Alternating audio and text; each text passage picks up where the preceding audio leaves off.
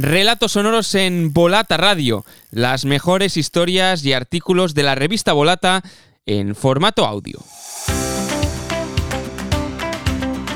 Volata Radio, tu podcast de cultura ciclista. Una de las secciones habituales de la revista Volata es el espacio Bicis por todas partes, seguro que si sois de los que tenéis la revista os sonará, en la que el periodista Borja Barbasá relata situaciones cotidianas que bien podrían tenernos a cualquiera de nosotros como protagonistas. En este caso, recuperamos el artículo titulado El diferido y publicado en el último número de la revista, el 35, dedicado en exclusiva a la juventud. Los textos de Borja siempre van acompañados por las ilustraciones de su inseparable Miquel Bert y en todas las ocasiones solamente con la ilustración ya puedes descifrar el contenido del texto antes de leerlo.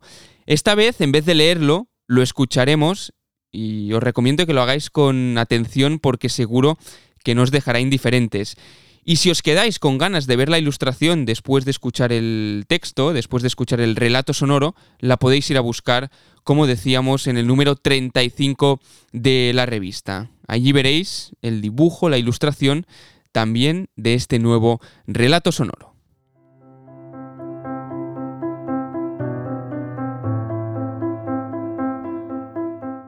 Era un pueblo de 800 habitantes a comienzos de los años 90.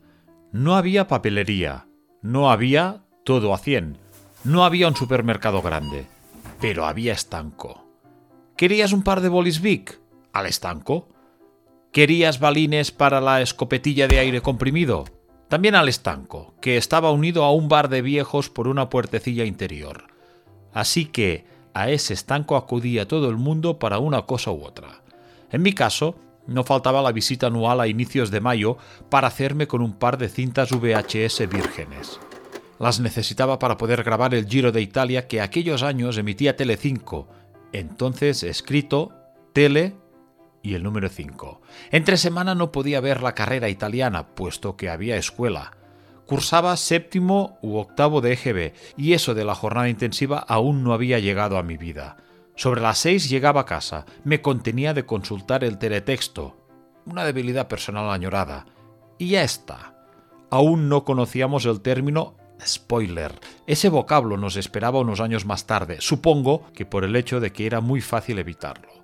Así que un rato más tarde me ponía a la carrera, sin saber nada. Ahora las cosas son distintas. Como es sabido, por un lado hay mayor facilidad para ver, en diferido y a la carta cualquier contenido, cualquier carrera que te pilla trabajando o en una barbacoa.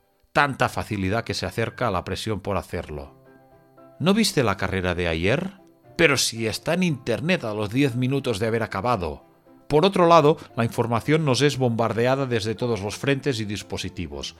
No me voy a poner pesado con ello, saben perfectamente de lo que hablo y no me sumaré a la pataleta recurrente, a la exaltación desmemoriada de esos tiempos pasados en los que para algunos la vida era más como debía ser.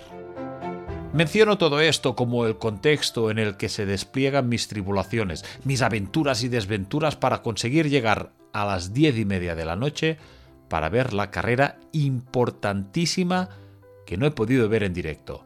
Lo primero que hago es archivar el grupo de WhatsApp en el que comento las carreras con los insensatos de mi calaña, esa gente con la que puedo generar 50 mensajes de en una etapa media de gran vuelta y el doble o triple en una París-Roubaix.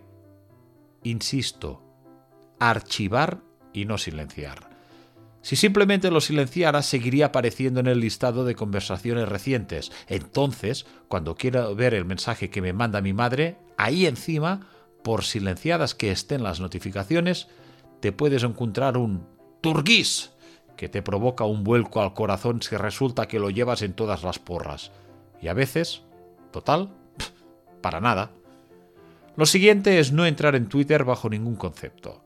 Si uno no posee bastante autocontrol o como es mi caso, tiene facilidad para darle al icono del pajarito azul como mero acto reflejo, recomiendo desinstalar la aplicación y fuera problemas.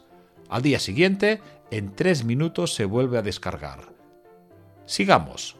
Portales especializados o foros de temática ciclista, también prohibidos, por supuesto. ¿Qué más? Prensa deportiva generalista, es decir, futbolera. Pues si no tenemos tendencia a bajar a las catacumbas del scroll, raramente habrá sustos. Eso sí, si ha habido una caída fea y hay imágenes explícitas, es probable que nos la cuelen en la parte alta de la home. Así que mejor no dar tráfico a estas alimañas y directamente no entrar en esas webs. Todo ello me dirige a la conclusión de que lo más fácil sería dejarme adrede el teléfono en casa. Pero esta solución no siempre es posible en estos tiempos que corren y aún así sé que sigo lejos de estar totalmente a salvo. Por raro que parezca, en plena calle, cuando menos lo deseas, te puede asaltar el resultado ciclista que deseas no conocer. Por supuesto, es más difícil cuando huyes de un spoiler de una carrera de primera línea, de una etapa importante del Tour, de un monumento o del Mundial en línea. Pero, amigos y amigas, tengo la suerte y la desgracia de tener conocidos que, al encuentro fortuito en una acera de la ciudad, me pueden saludar diciendo ¡Qué pasada el circuito franco-belga, eh! ¡Qué jefazo Campenaers! Son muy pocos, de acuerdo. Tal vez tres personas entre las casi dos millones que pululan por ahí. Pero a veces te las encuentras y, siempre, en el peor momento. Así, he llegado a entrar de sopetón en una casa de costuras para dar esquinazo a un buen amigo que advierto que viene de cara por mi lado de la calle ante el temor que me arruine la etapa friulana del Giro de Italia. O gritarle, a 12 metros de distancia y sin mediar saludo previo, ¡No he visto el Giro! ante el asombro y pavor de los demás transeúntes. En la playa, al atardecer, he nadado de más hacia una boya lejana, bastante por encima, por cierto, de mis posibilidades atléticas, para evitar tener que hablar con el tipo de mi taller de bicis habitual. Es alguien con quien muy a gusto comento carreras cuando acudo voluntariamente a su establecimiento, pero supone un manantial de información no requerida si me he perdido la etapa decisiva de la Vuelta a Suiza. ¿Y qué decir de algunos padres de la escuela de los hijos con los que he hablado tres veces en seis años de escolarización? En una de esas ocasiones, accidentalmente, el ciclismo apareció en la conversación, de modo banal. Esos padrazos saben de mi interés, pero no tienen ni idea de la intensidad de ese interés, no se imaginan la magnitud de mi pedrada. Pues bien, he ido a fiestas de cumpleaños saliendo directamente de trabajar que, a la pereza inmensa habitual de la socialización boba, había que añadir el terror ante la posibilidad de que hubiera ganado un español y eso hiciera que ese hombre, todo bondad y un equilibrio mental mucho más estable que el propio, arruinara mi plan nocturno de ver ni que sea los últimos cinco kilómetros de la flecha balona. Por el amor de Dios, que ya sé que no pasará nada relevante antes del muro de Uy.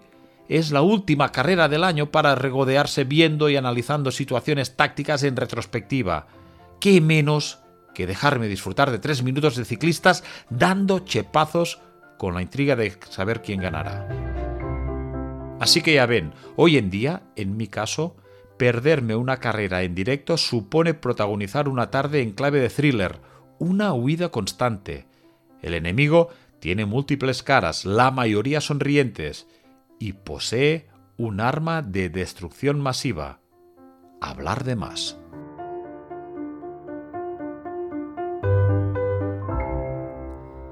Acabas de escuchar en Volata Radio el relato sonoro titulado El diferido, escrito por Borja Barbasá y publicado en el último número de la revista El 35, dedicado a la juventud. Hasta aquí otro episodio de Relatos Sonoros en Volata Radio. Hasta la próxima. Estás escuchando Volata Radio, el podcast de la revista Volata, tu publicación de ciclismo, cultura y periodismo que se publica de forma bimensual, con más páginas, más contenidos, más internacional y más beneficios para los suscriptores. Suscríbete desde 6 euros al mes, únete a nuestra comunidad y no te pierdas ningún número.